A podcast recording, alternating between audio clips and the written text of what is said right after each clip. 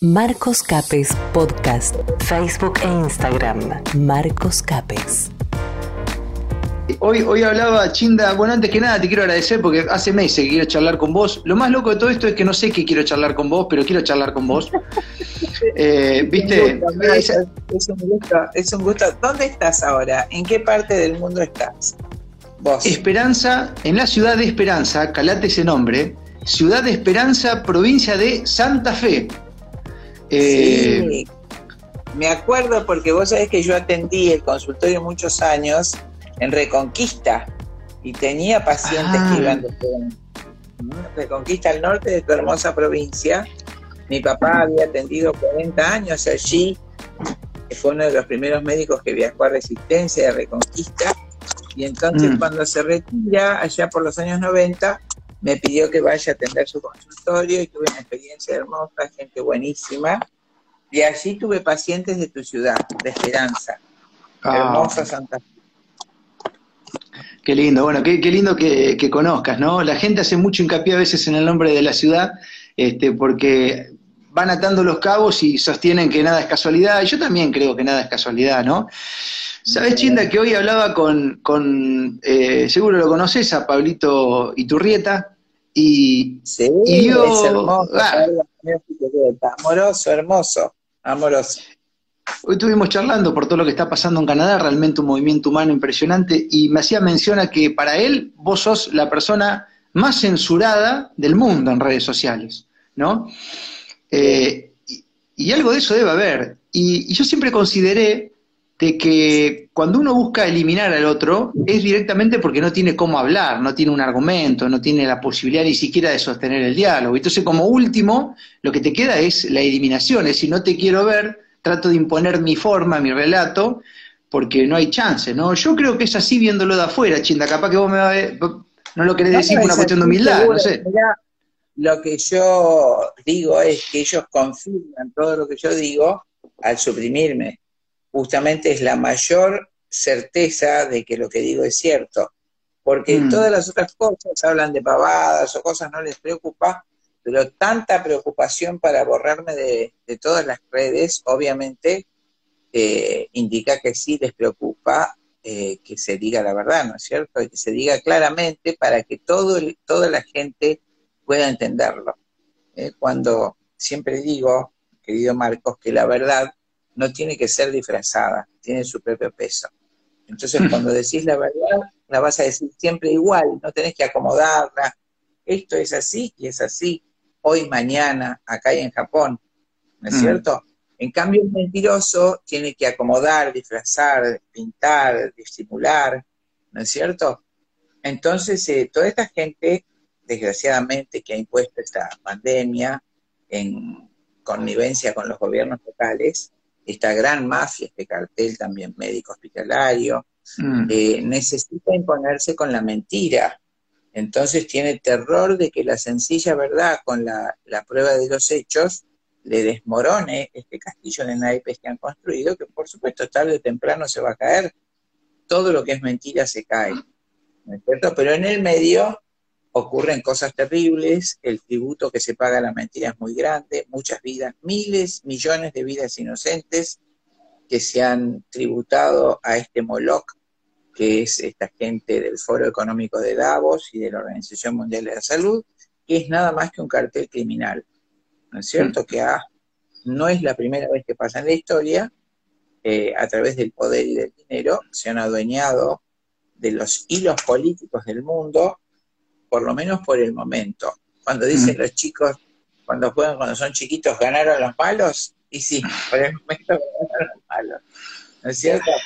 Es que eh, uno tiene la tranquilidad de que Dios es el dueño de la historia, ¿no es cierto? Y, finalmente, pobre gente, ¿no?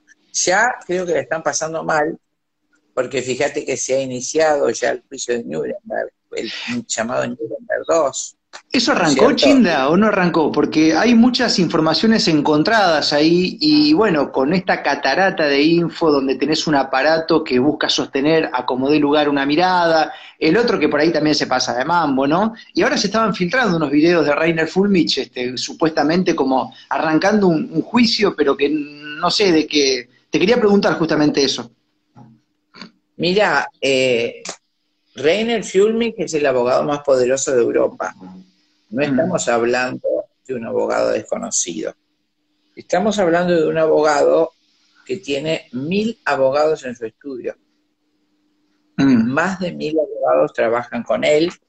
Es el, eh, un abogado que hizo una agencia de información para la corona alemana para investigación del crimen. De manera que es un gran criminólogo y todos los juicios que ha hecho, que es mucho decir en, ese, en esa envergadura de juicios, los ha ganado. Y no mm. los ha ganado contra particulares, sino en los este, estadios más difíciles. Ha ganado a los bancos. ¿eh? Ha ganado los pleitos multimillonarios a los bancos. Los bancos tienen dinero para comprar todo, para comprar abogados, para comprar...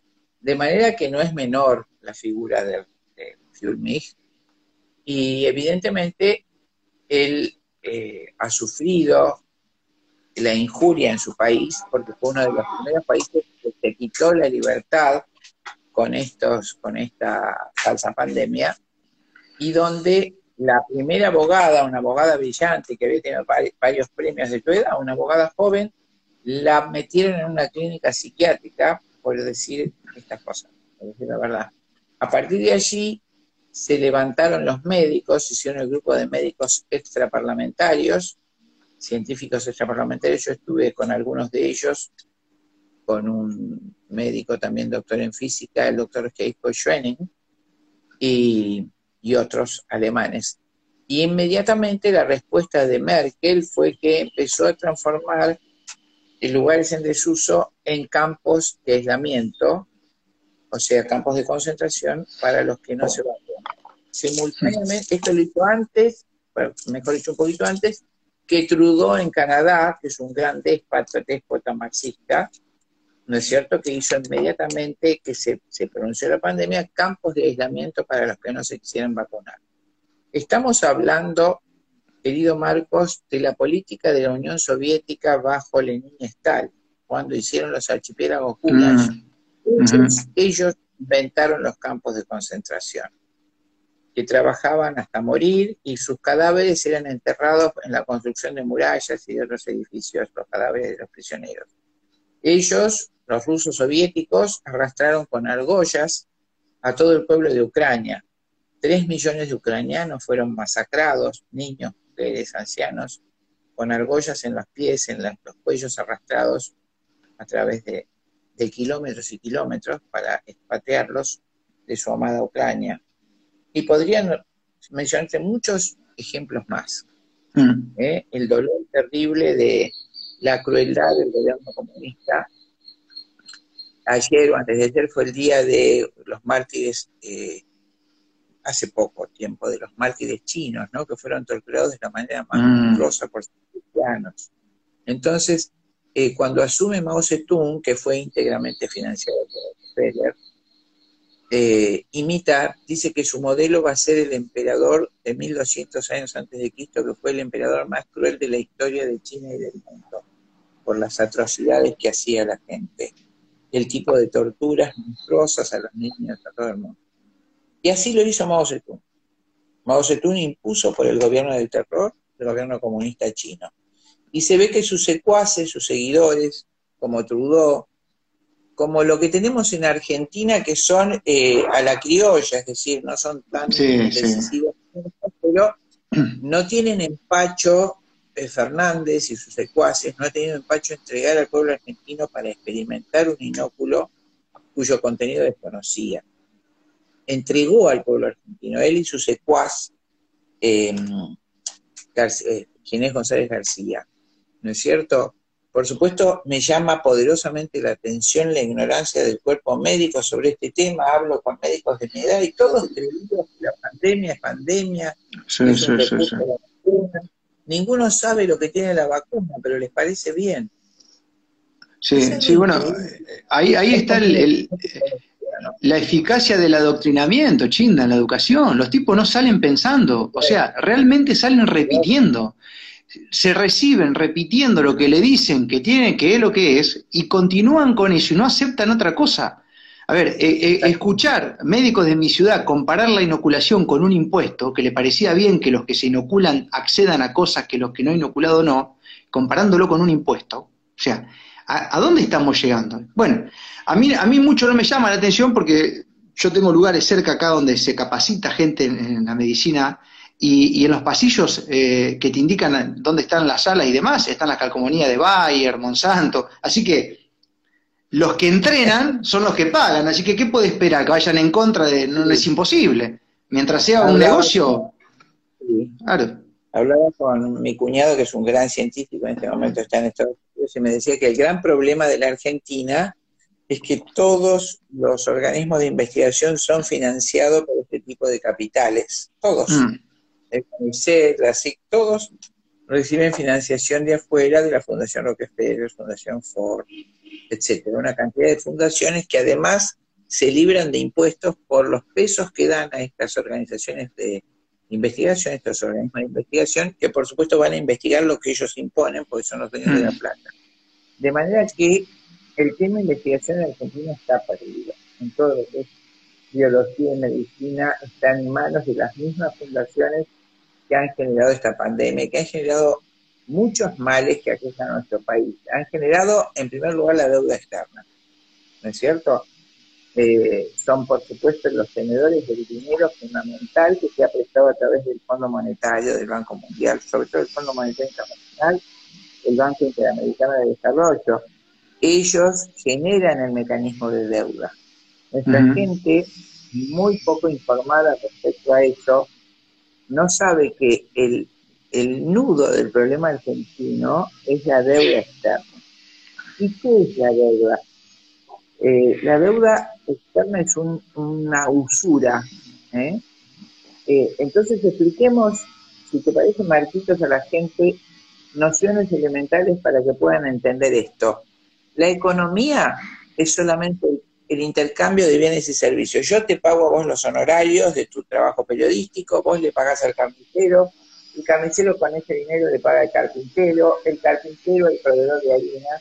Esto es economía, es el mm. intercambio de bienes y servicios. La economía argentina siempre había estado sana hasta estos años en poder. En cambio, fíjate vos, si yo te veo desesperado entonces te presto 100 pesos para que vos pongas un kiosquito. Me pedís prestado, bárbaro. Mm. Yo te doy un kiosquito. Eh, ¿Cuánto necesitas? 100 pesos, fenómeno. El año que viene me devolvés 120. Es decir, un 20% de interés anual. Y hasta ahí podemos decir que es legítimo, así lo consideró el derecho romano. ¿Por mm. qué? Decía, esto es lo que yo dejé de ganar en mi propio negocio con esos 20 pesos que te presté, con esos 100 pesos que te presté. Entonces, 100 pesos en mi negocio hubieran producido 20 pesos. Por lo tanto, yo te presto 100 y vos me tenés que devolver 120.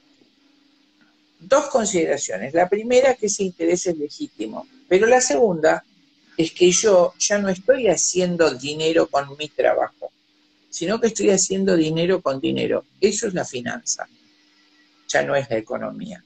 La finanza es hacer dinero con dinero, no con el trabajo.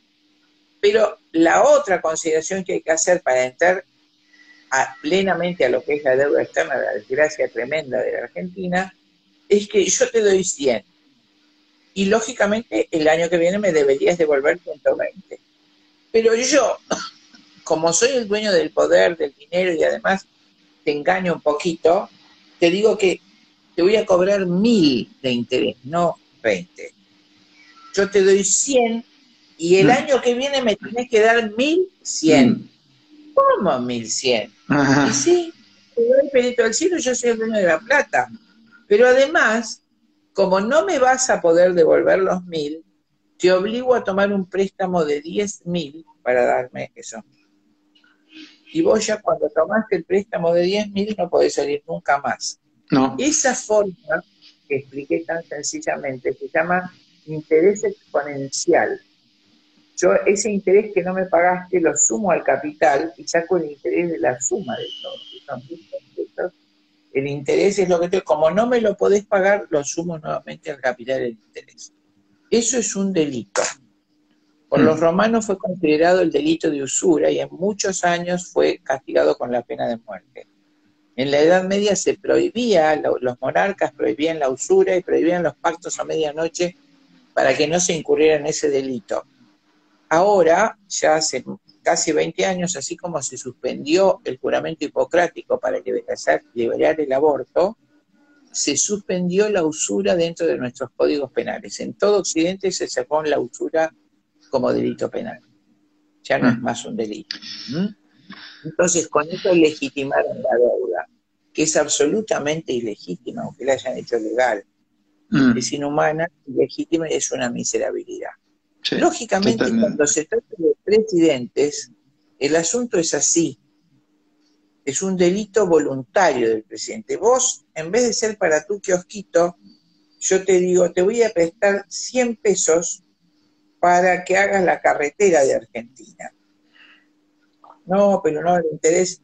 No, no, no, no te preocupes, porque yo te, el 10% de lo que te presto es tuyo y de lo que me vayas pagando cada año. Y además vas a tener una casa en Monte Carlo y tanto dinero en el banco suizo. ¿No es cierto? Entonces, vos firmás todo rapidito. Y yo te doy 100, te pido 1000, te doy 10.000 y vos, presidente, vas firmando todo y tenés una cuenta muy, muy grande en el banco suizos y también casas. Eso está contado totalmente por un funcionario del Banco Mundial John Perkins. El libro se llama Confesiones de un gángster económico y el otro libro se llama Así se hizo el imperio americano, donde cuenta cómo fundió la economía de Indonesia corrompiendo al presidente Suharto. Hmm. Eh, nuestro país hizo exactamente lo mismo. Eh, hubo un patriota, que fue Alejandro Olmos, que hizo un juicio al Estado por la ilegitimidad de la deuda. Y lo insólito, querido Marcos, es que ese juicio lo ganó Alejandro Olmos en el año 2003.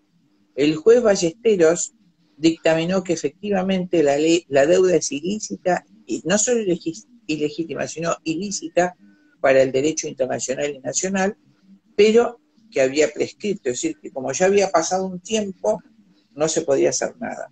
Alejandro Olmos murió de un infarto, pero su hijo, Alejandro Olmos Gaona, interpuso un recurso que se llamó delito de ejecución continuada, por el cual demostró que nunca había prescrito porque todos los presidentes posteriores, incluido Kirchner, siguieron incurriendo en ese delito, firmando nuevamente el reconocimiento de esta deuda ilícita.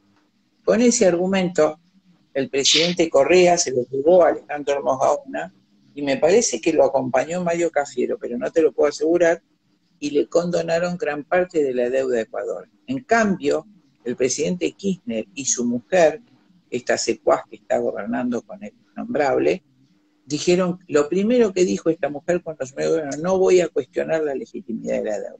Obviamente, porque ella percibe esos dineros mm. y hace grandes negocios con Soros, que es uno de los acreedores, ¿no es cierto? Soros es el heredero de la Fundación Rockefeller.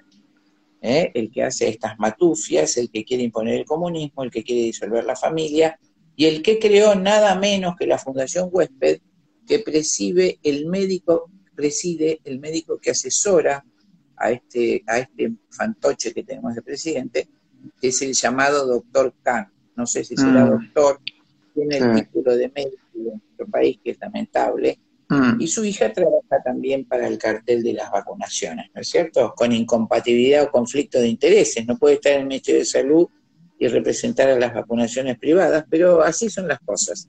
Este Soros justamente hace negocios con doña Cristina y uno de los grandes negocios es el manejo de la deuda. Eh, ese dinero nunca llega al pueblo argentino ni a ningún otro pueblo. ¿eh? y por eso todo el pueblo argentino, quiero que sepa nuestra gente, la gente que escucha, que todo el Producto Bruto Interno de la Argentina, es decir, todo lo que producimos en impuestos está abocado íntegramente al pago del interés de la deuda. Todo. ¿Mm? Entonces, como con todo lo que produce el pueblo argentino pagan el interés de la deuda, los gobernantes, llamémosles así, para pagar los sueldos de los empleados y los gastos públicos piden otro préstamo. Y así no, termina más.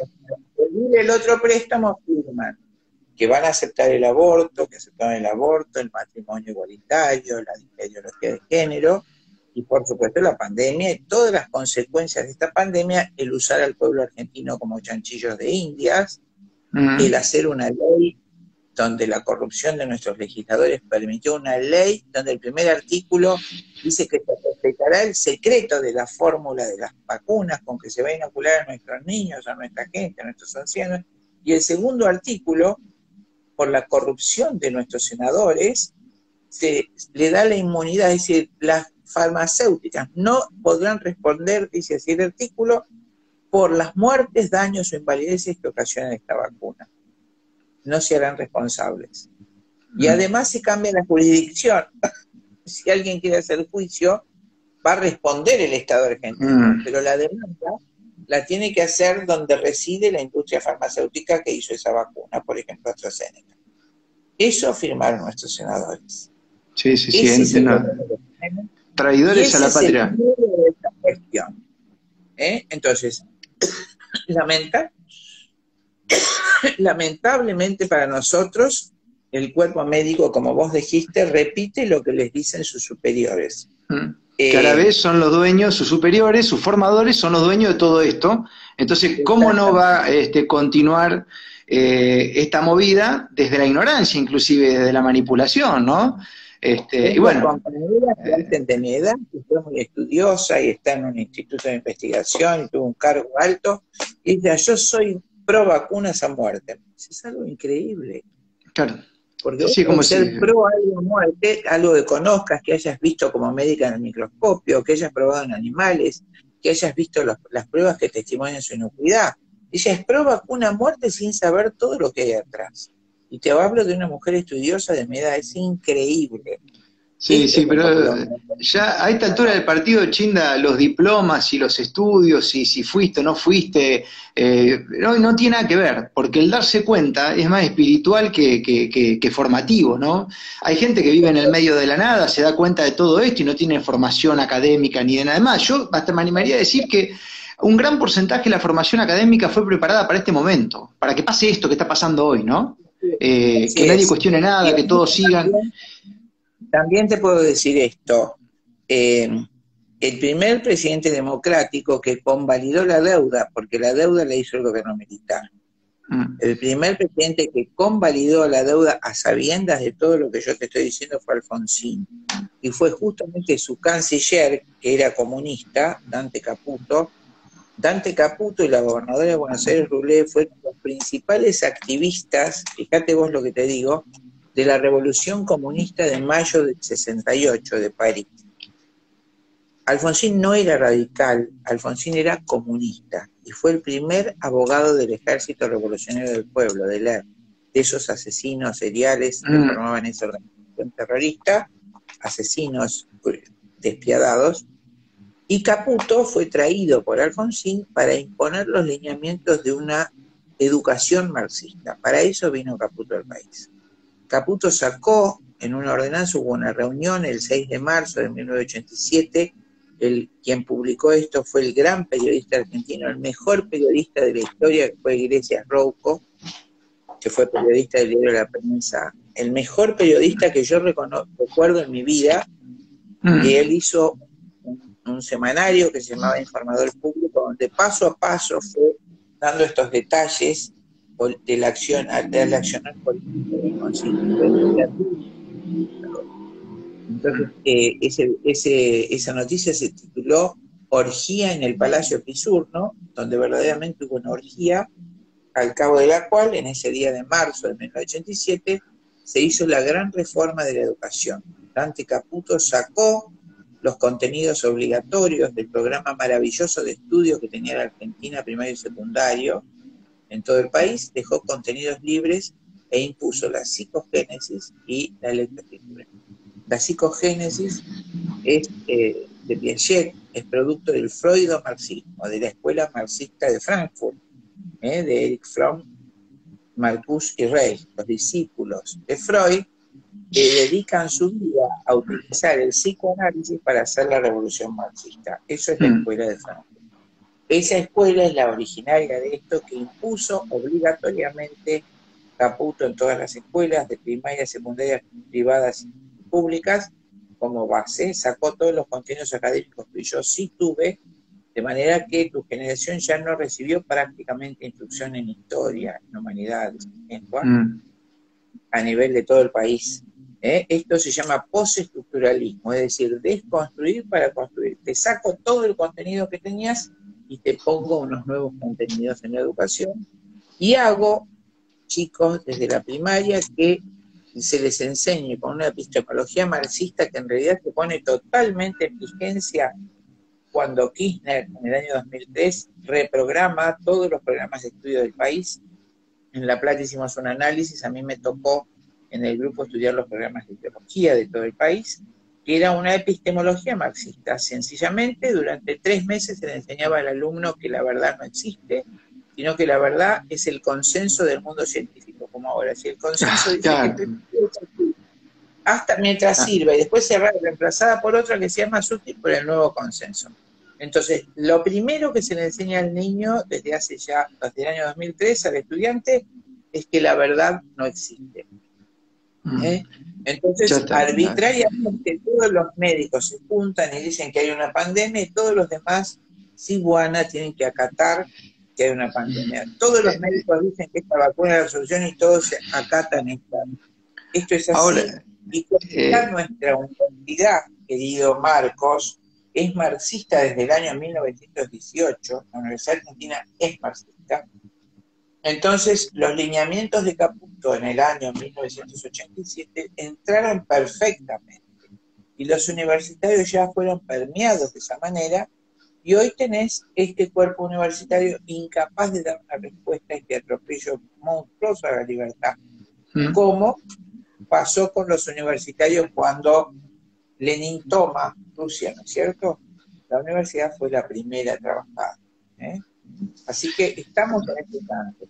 Sí, es, increíble. Yo estoy cada vez más convencido que el, marxismo es el, el mismísimo Lucifer, ¿viste? que está siempre ahí con ganas de entrar todo el tiempo y que por supuesto eh, no se da por vencido fácilmente, pero que también sabe que se le está acabando el tiempo a cierto punto, porque más allá de todo esto que estamos charlando, Chinda, eh, yo también estoy convencido, y esto un poco gracias al trabajo de gente como vos, de que cada vez hay un nivel de conciencia eh, más amplio, en donde las cosas se entienden distinto, de otra manera, y nos estamos animando de a poquito, y esto muy lentamente, a cuestionar gente o exponentes que antes no se podían cuestionar, llámese un médico, por ejemplo, hoy se lo puede cuestionar. Hay gente que duda de los médicos, que duda del sistema, que saben que eh, el paciente es tratado como un cliente, eso ya lo vimos. Entonces vos tenés los hechos, ¿no? Independientemente que ellos sean los dueños de la verdad. En realidad te dicen que no existe, pero existe y es la que te dicen ellos. Eso es lo que te quieren vender, ¿no? Volviendo un poquito para atrás, Chinda, con respecto al, juicio de Nuremberg, ¿arrancó? ¿Esto es real? Eh, digamos, ¿está en camino eso?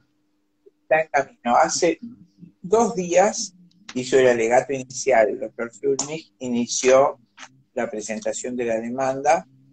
Eh, te digo en dos palabras, aunque la noticia ha corrido, él cuestiona todos los pasos de epidemia, desde la PCR, mm de barbijos, el daño y las muertes que hubo en Alemania en el mundo por niños que hicieron ejercicios con el barbijo puesto, por anoxia, en fin, termina con los inóculos, la parte más gorda de la demanda. Eh, son dos. La primera a BlackRock, que es el que maneja la, el monstruo multinacional, maneja los medios de información masivos. ¿no? Entonces lo está procesando y luego procesa al, al foro por la vacuna, concretamente por delitos de lesa humanidad al Foro Económico de Davos y al, a la Organización Mundial de Salud. Y dice que eh, la vacuna en sí misma vulnera la Convención de Ginebra del año 1949. Para que no se escuchan, la Convención de Ginebra es la que pone punto final a la Segunda Guerra Mundial y termina con la posibilidad de experimentar con el enemigo, con los presos, con el, eh, quien perdió la guerra, con lo que fuera. Mm. esa convención tiene esa consecuencia y en el artículo 32 dice que toda experimentación humana eh, innecesaria en personas sanas configura un delito de lesa humanidad y es castigado con la pena de muerte. De manera que la demanda que ha hecho México es impresionante. Eh, y habla también del artículo 147 de la misma convención de 1949. Eh, y justamente dice que esta vacuna viola las 10 convenciones de ¿eh? En todos los aspectos viola lo determinado en Nuremberg y por lo tanto no reclama dinero, o no sé si además reclama dinero, pero básicamente sostiene que estos delitos fueron castigados en Nuremberg 1 con la pena de muerte y deben ser castigados en Nuremberg 2 con la pena de muerte. Los primeros en ser mandados son Bill Gates y Fauci, ¿eh? el director de los Estados Unidos y el famoso Bill Gates, que es realmente un asesino Sí, sí, sí, un, anticristo, un anticristo prácticamente ese tipo. Eh, Realmente no sé en qué va a terminar porque estamos hablando de 10.000 expertos médicos, entre los cuales está Luc Montagnier, hay varios premios Nobel. Entonces, rebatir, rebatir jurídicamente 10.000 expertos, incluidos muchos premios Nobel, no sé cómo, lo, cómo va a ser el contestatario. No, no, no entiendo qué fundamento científico pueda rebatir lo explicado por más de 10.000 expertos médicos del primer nivel del mundo. ¿No es cierto? Entonces, sí, sí, esto termina de las maneras o sigue y gana Flumig, o lo matan a Flumig, que matan a todos los demandantes, e imponen por la fuerza un gobierno comunista es más probable, ¿no? ojalá que no sea. Eh, estamos hablando de que hay mucha gente también en Estados Unidos, no solo en Europa, que apoya a que fue la misma gente que apoyó a Trump. Porque saben, es decir, ese grupo de gente que apoyaba a Trump, que son capitales muy grandes y que es gente poderosa también, saben que de transferar esta gente liberada por estos degenerados, me refiero a Gates, a Fauci, al, presidente Schwab de Davos, los parientes de Rothschild, saben que desaparece también Estados Unidos como Estado soberano. ¿Eh? Entonces, hay mucho poder también contrario. De todas maneras, es muy eh, es muy difícil la situación, es difícil que prosperen los buenos, porque la diferencia es que esta gente que se ha dueñado del poder no tiene ningún miramiento moral, si tiene que tirar en tu población pasarín para matar a todos los chicos, lo va a hacer, no o sea, no, es gente, imagínate que Hillary Clinton, perteneciente a todo el grupo nefasto de Fauci y compañía, eh, está involucrada en una causa de pederastia donde están acusados de comer los cadáveres de los niños y beber su sangre de niños torturados. esa demanda, eh, hay poca publicidad en el medio, pero eh, cómo se ventiló ese hecho para que no quede como una cosa. Hubo una chiquita que todo el mundo conoce que desapareció en España, Madeleine, y la madre de la chiquita devolvió cielo y tierra y encontró la red de pederastia más grande del mundo que terminaba justamente en la Fundación Clinton, intervenía, por supuesto, y Obama también. Y esa información que busca estaba más se cruza con la que estaba haciendo el FBI, que estaba investigando una invitación que hizo a, comer una pizza, así con estas palabras, con un, con un hilo rojo de pintura en la invitación internetica, eh, Podesta, el jefe de campaña de Hillary Clinton. Mm. Y parece que este, este estilito rojo era sangre humana. Y que en la jerga de la pederastia, pizza quiere decir bebé. Mm. Pizza, perdón, quiere decir nena y masa quiere decir bebé. Todo esto después lo pueden buscar, esos oyentes en las redes. Si ha quedado Ahora, algo, pero la Chinda, eh, después de escuchar todo esto, porque hoy justo esta mañana lo decía en la radio, porque para poder entender todo esto que es tan complejo, hay gente que lo mira desde la parte económica, pensarán que es por plata, otros dirán que es por poder, otros dirán que es por control. Ahora, después de escuchar todo lo que, lo que nos compartiste, que ya sabemos que hay, hay y existe, porque ya hay demasiadas investigaciones y hay que ponerse a buscar nomás, acá está claro que se trata de las fuerzas del mal contra las fuerzas del bien. O sea que estamos en una batalla espiritual, porque ¿quién se puede alimentar de la violación de un nene?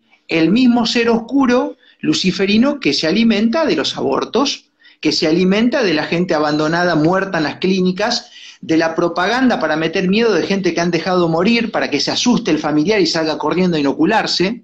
Toda esa ingeniería social es un alimento para las fuerzas del mal. Digo esto porque eh, muchos se queman el coco y no entienden cómo hay ceguera, cómo no hay congruencia y demás, porque la batalla está pasando por otro lado en realidad, ¿no? Es, un, es compleja esta de entender. Por todos lados, por todos lados. Eh, primeramente en el terreno espiritual, esto lo digo hace mucho tiempo, cuando también por conciencia, hace muchos años empecé a hablar de las vacunas en general. Eh, la, guerra está este gobierno mundial que, fíjate vos, que hasta desgraciadamente la misa nueva que se instala en el concilio se llama Nuevo Novus Sordo, ¿no es cierto? Eh, esto que el presidente Bush hace ya más de 30 años llamó el nuevo orden mundial. Ya habló descaratadamente del nuevo orden mundial en reuniones que se hicieron con Merkel. Bueno, hay muchos videos eh, periodísticos, ¿no? De esa época, cuando documentales, cuando hablan de poner eh, créditos de carbono para cobrarnos a los, pobres ciudadanos por exhalar anhídrido carbónico al aire, cosas así como esas, están los videos donde se filtra cuando Al Gore, el vicepresidente de Clinton, soborna a Phil Jones, al máximo científico del cambio climático, para que diga que el cambio climático se debe al anhídrido carbónico, cuando no es así eh, lamentablemente esos videos y esos papers se, filtraron al mundo científico, pero todo sigue andando. Entonces, eh, hoy es muy triste que los universitarios no sepan que este es, un, en primer lugar, un problema político. Toda la vida el hombre, cuando no está regido por el cristianismo antes de Cristo y ahora después de la cristianización, el hombre animalmente quiere dominar al otro hombre, poseerlo, dominarlo, poseer todo y si puede liquidarlo. Desde, ahí, desde Caín y Abel, ¿no es cierto? Caín, por envidia de Abel, lo mm. ¿eh? La sangre de tu hermano clama a mí. Eso, señor, en el Génesis. Desde ese momento, Esaú también persigue a Jacob para matarlo porque Jacob había quedado con la primogenitura que él mismo le había cedido. ¿No es cierto? Entonces, ves desde el principio el ansia del hombre, cuando, no está regido rectamente de forma espiritual, su primer instinto no es el sexual, como dice Freud, un hombre culto pero muy limitado en su análisis espiritual, el primer instinto del hombre es el de imperio en latín, el de dominio. Ese es el primer instinto, once instintos tiene el hombre tan burros los freudianos que dicen que es sublimación. No, cada instinto tiene su área, cada mm. instinto tiene su instinto. El primero es el instinto de imperio, quiere dominar. Y luego al servicio de esa necesidad de dominio, seréis como dioses, que le dice el demonio a Eva. Mm. Ese es el primer instinto, dominar, ser como Dios o ser más que Dios. Y atrás de todo esto que estamos viviendo se repite ese hecho cuando los imperios mataban a los imperios y los hacían esclavos, los esclavizaban antes de Cristo para tener esa sensación de dominio, ¿eh? de jerarquía de dioses. Bueno, el imperio egipcio fue principal, ¿no? Con esa, el faraón era Dios y, la esclavitud era una cosa tremenda, es la síntesis de ese imperio. Cuando la gente usa el tarot, no sabe, por ejemplo, que está moviendo ese tipo de fuerzas que no son buenas. ¿eh? Nunca es bueno que el hombre se haga Dios a sí mismo. Eso no es bueno en el hombre y no viene del hombre, viene del otro que vos nombraste. Mm. la sensación del otro ser Entonces, Y así fueron los persas y los medos. Y hubo una, decimos, querido Marcos, semina verbis, las semillas del verbo, las semillas de Cristo fueron sembradas desde ese origen de la caída del hombre en todas las culturas. Y en algunas prosperaron más que en otras, como en el pueblo griego. El pueblo griego era de un corazón tan generoso que pudo entender, por eso era tan abierto, por eso pudo entender todo el, secreto del universo. Es decir, mm. vos imaginate un Pitágoras, un Tales, un, todo lo que ellos pudieron ver de la realidad del universo con una gran humildad. Ese hombre griego, cuya filosofía decimos es realista, ellos ven la realidad, no la interpretan, humildemente describen la realidad. Estamos hablando de, por supuesto, Sócrates, Platón y Aristóteles, esa maravillosa escuela en la, a la que abrevamos, la que abrevamos nosotros y que va a ser la cuna humana del cristianismo. ¿No es cierto? Porque fue el máximo alcance al que puede llegar la mente humana sola, mm. sin la intervención divina, por la sola rectitud de la razón. En esas semillas del verbo, entonces ellos, por ejemplo Aristóteles, se da cuenta que Dios, como el concepto de Dios, Dios tiene que ser lo que abarca todo, tiene que ser superior a todo y tiene que ser perfecto, porque este orden maravilloso que hay en lo que miro en mí mismo, el microcosmos, como en el cosmos, dice Aristóteles, es decir, cada estación se sucede a la otra y, si, entonces por la lluvia se fertiliza el campo y el campo hace que se alimenten las fieras. Esto es un orden maravilloso. Y el orden solo puede ser pensado por una inteligencia, una inteligencia superior, que no pueden ser los dioses del Olimpo, que están sujetos como nosotros a las pasiones. Era pagano. Tiene que ser un ser sin límite material, tiene que ser espiritual.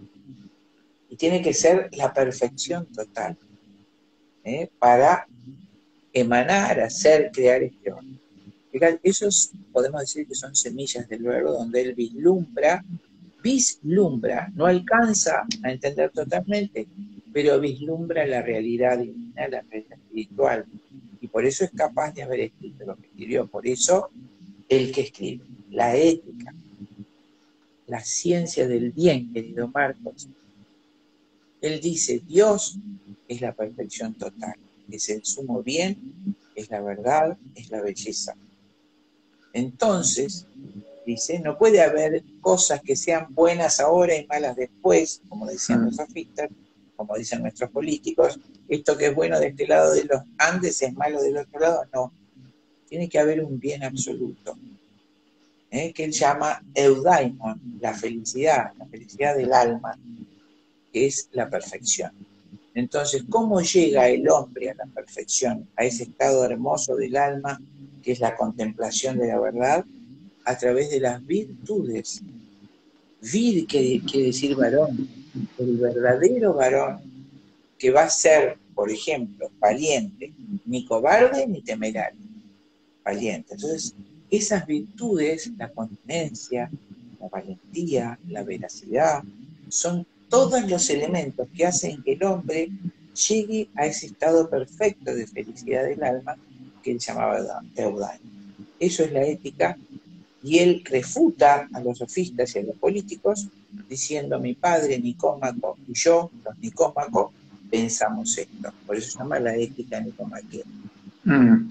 Así que es todo tan lindo lo que acabas de decir, Chinda, y es un poco la explicación a por qué eh, yo creo que lo que estamos de este lado hacemos lo que hacemos.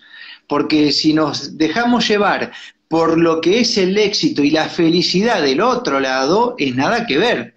¿No? Y en muchos casos uno se, expone un poquito más, eh, gana alguna, alguna que otra denigración o lo que sea, pero sin embargo la fuerza que va por dentro es tan plena que te, no solamente, no sé si te pasa a vos, yo creo que sí, uno siente una protección divina, sino que hay un impulso en seguir por ese mismo camino, que es algo prácticamente incontrolable, ¿no? Es como una sensación de, seguridad, paz y, y se retroalimenta constantemente este, yo hasta el día de hoy la única explicación que le doy es, es, Dios, será el Espíritu Santo o quien sea que, dé una mano en momentos difíciles, porque eh, la verdad es que, no hay un, lenguaje para, explicar eso.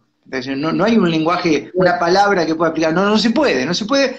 Y, creo que, porque recién justo leí un comentario, Chinda, y, quería también a mí siempre me gusta terminar las charlas con propuesta de solución. Es decir, bueno, hablamos de todo lo que pasa, ¿no? En realidad yo no sabía ni que iba a hablar con vos, pero me encanta lo que estamos charlando. siempre me...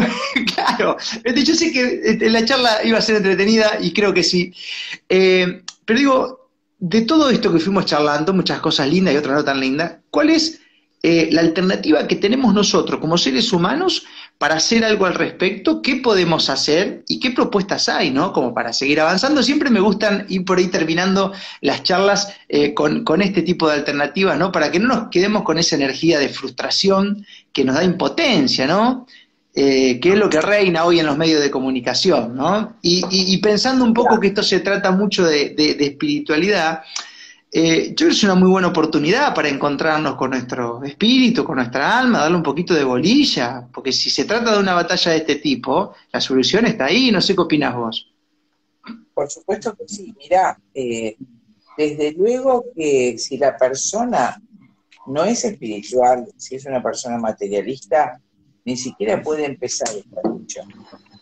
Hmm. Porque, eh, porque cuando vos estás peleando por la verdad, estamos peleando por los atributos de Dios, la verdad, la belleza y el bien.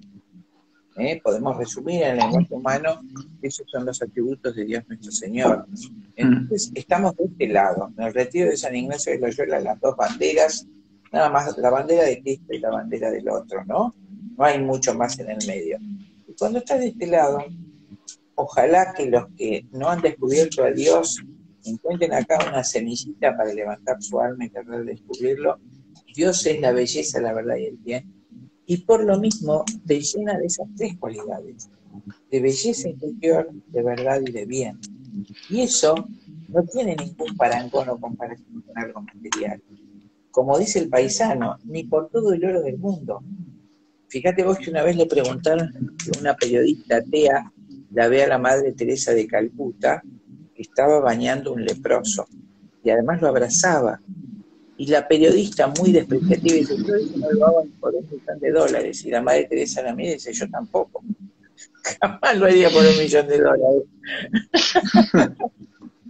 claro. La fuerza por la que nos lleva a nosotros a hacer esto es la eternidad. ¿Cambiaríamos estos años sobre la Tierra por la eternidad, querido Marcos?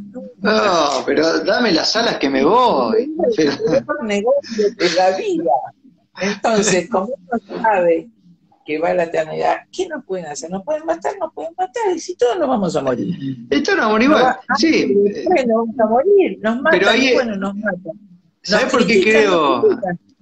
¿Sabes por qué Chinda eh, prendió por ahí mucho más que en otras épocas todo esto? Porque fueron eh, desarmando el espíritu del pueblo, lo fueron haciendo pedazos. Entonces la gente cree que lo único que tiene es este paso y perdió la, ese deseo de, trascendencia, ¿no? Entonces como piensan que el único... Entonces, claro, tienen tanto miedo que tanto miedo a, a morir que no viven. Un oxímono.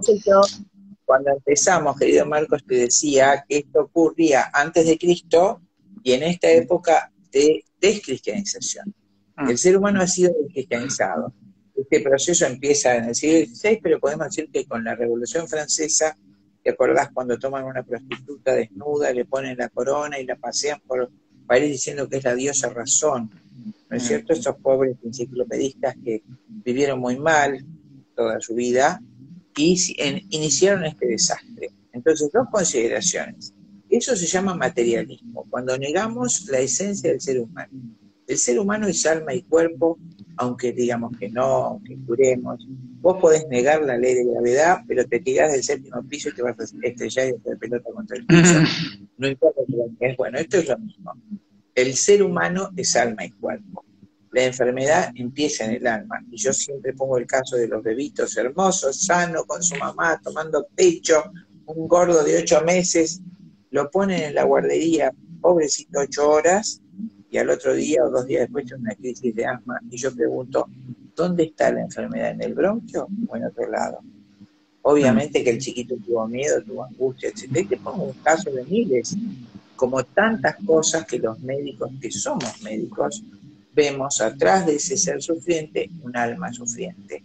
Vemos un terror, un susto, una pena, una pérdida, un desamparo. Entonces, como médico, primero tenés que acudir a eso, a consolar, a edificar eso. Vamos a armar primero el alma, y después el cuerpo se cura solito casi solito. ¿No es cierto? Entonces, esta gente que maneja todo, entonces, recordar, ¿hay un gobierno mundial? Sí. ¿Se impuso por el dinero? Sí. ¿Se impuso por el poder? Sí. ¿Su, su apetencia es destrozar a los otros? Sí. ¿Es servirse del planeta, tomar los recursos, exterminar a la gente y esclavizarla? Sí. Como era antes de Cristo. ¿Son ateos? Sí. Muchos son ateos, muchos son adoradores del demonio, como miles de documentos lo muestran, son demonistas, Perfecto. ¿Y cómo se combate eso? La verdad. Mm. La verdad. Totalmente. toda la gente se para esto y dice, mira, la verdad es esta. Esto es la verdad. Esto es lo que yo creo. En realidad me doy cuenta que esto es así. Entonces todo se para. Por eso ellos, me hablaste hoy de la censura. Obvio que todo que sea sencillamente verdad lo van a sacar. Entonces queda el boca a boca como fue ya en la época de los apóstoles. Querido Marcos, 12 hombres, 12, convirtieron un mundo increíble. ¿Cómo no vamos a poder? Además, yo creo que a esta altura del partido, a gente como vos, bueno, a mí también me viene pasando últimamente lo de la censura como nunca antes, eh, nos hacen propaganda censurando. Porque yo he recibido videos tuyos, chinda, de distintas partes del mundo, ¿entendés? Gente que tengo en Europa, ¿eh? Mira esta médica argentina, sí, por supuesto, ¿quién no te conoce? ¿No? Y sin embargo, te están censurando como a nadie y más te va filtrando, ¿no? En, el, te va filtrando ahí en los caminos que quedan abiertos. Realmente este, es, es, increíble, ¿no? Eh, cómo, va pasando todo esto, ¿no? Pero, pero bueno, la, verdad es que, ¿qué hay por hacer? Mucho. Yo recién, eh, cuando vos me decías la verdad, recién ahí pasó una, pregunta que decía, qué es la verdad? ¿No? Bueno, la verdad, eh, Jesucristo dio la respuesta, es Él, digamos. pero, esa pregunta, ¿qué es la verdad? Si te la han hecho, es lo que dijo Pilatos. ¿Por qué Pilatos dijo que es la verdad? Él no quería tener la verdad porque él tenía miedo de la verdad. Y por eso permitió que lo condenen a Cristo. Él sabía que era mentira. Él trata de salvarlo, pero era tan cobarde que no lo pudo salvar. Y por eso dice, ¿qué es la verdad? Definamos qué es la verdad, Marco, la coincidencia de la realidad con mi pensamiento y mi palabra. Eso es la verdad. Mm. No es una cosa abstracta, es la coincidencia de la realidad con mi pensamiento y mi palabra. Lo que pienso respecto a lo que es y lo que digo respecto a lo que pienso. Eso es la verdad. Entonces, te vuelvo a decir, aunque digamos que la fuerza de gravedad no existe, te tiras de un séptimo piso y te estrellas contra el suelo. La verdad existe. Estamos viendo, desgraciadamente, cuando les hablo de los casos, les hablo de los números, estadísticas, son la verdad.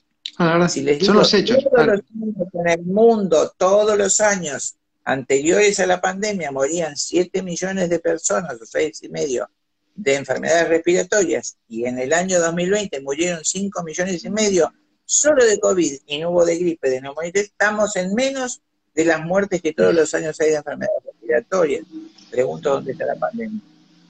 Y así sucesivamente, es decir, la realidad, los médicos no ven la realidad, ven los papers que les bajan de la Organización Mundial de la Salud, no ven lo que está pasando con la vacuna, no lo quieren ver. El Kun Agüero, como le dicen este deportista, le han puesto un microchip, lo leí hoy en, las noticias, él encantado, le pusieron el microchip para monitorear su, su arritmia. Yo te provoco el problema y yo te doy la solución. Y de paso estás en mm. mi pantallita. ¿Mm? Eh, todo eso totalmente. no lo ven. Totalmente. Así que bueno, bueno, todas las cosas. Recordamos lo que es la verdad. Y por supuesto, lo que vos dijiste es mucho más importante. Cristo cuando se está por ir al cielo en la última cena, ¿qué es la verdad? Yo soy el camino, la verdad y la vida, ¿no? ¿Eh? Como ¿Cómo no conocen al Padre? Si me vieron a mí, vieron al Padre. solo por mí pueden llegar al Padre.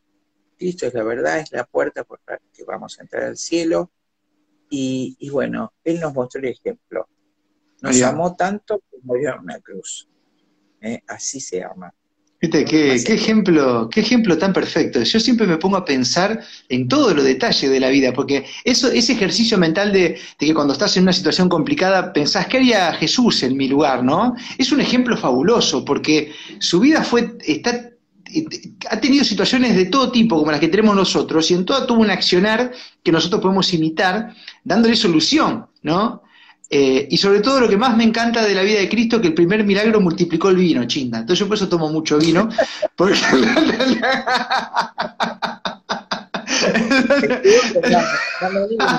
Nos dio un envión a todos los argentinos.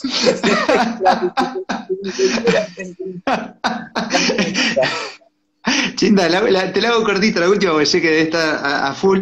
Eh, estamos para vos transitando el, apocalipsis, este, este, tramo final duro que termina siendo positivo, ¿no? Como todo lo que ha pasado en la historia de la humanidad en eventos duros, que si bien el trago es amargo, hay gente que queda en el camino cuando la zaranda se agita, como está pasando ahora, pero que al final hay un aprendizaje y, otra vez arrancan momentos así como bondadosos. ¿Vos qué sentís?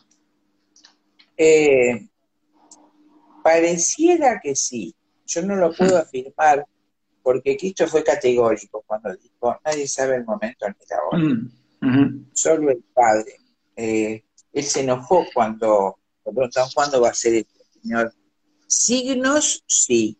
Hay muchos signos que se están cumpliendo por ejemplo, eh, fíjate que Santa Hildegarda de Vinca, en el año 1100 fue una mística, médica, doctora, impresionante, podríamos decir también forense, consejera política, una sabia, una sabia, ella dibuja a la iglesia, se dibuja a la sinagoga como caída, la iglesia erguida, hasta el último tiempo, donde hace la iglesia pariendo, pariendo, dando a luz un monstruo espantoso como anticristo, o sea que sale de la misma iglesia, y vos hmm. ves este Bergoglio justamente y te das cuenta que es así como Santa Hildegarda, que Benedicto XVI, nuestro querido Papa, la nombró doctora de la iglesia, eh, lo ve claramente, es decir, de nuestras entrañas de iglesia ha salido el monstruo que hace que adoremos al anticristo, sí, es cierto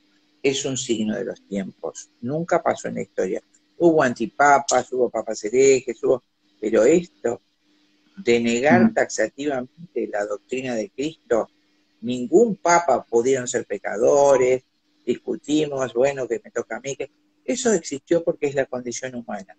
Nunca antes el papa o que se autodenominó papa destruyó o intentó destruir la misma doctrina destruir lo que dijo el mismo Cristo.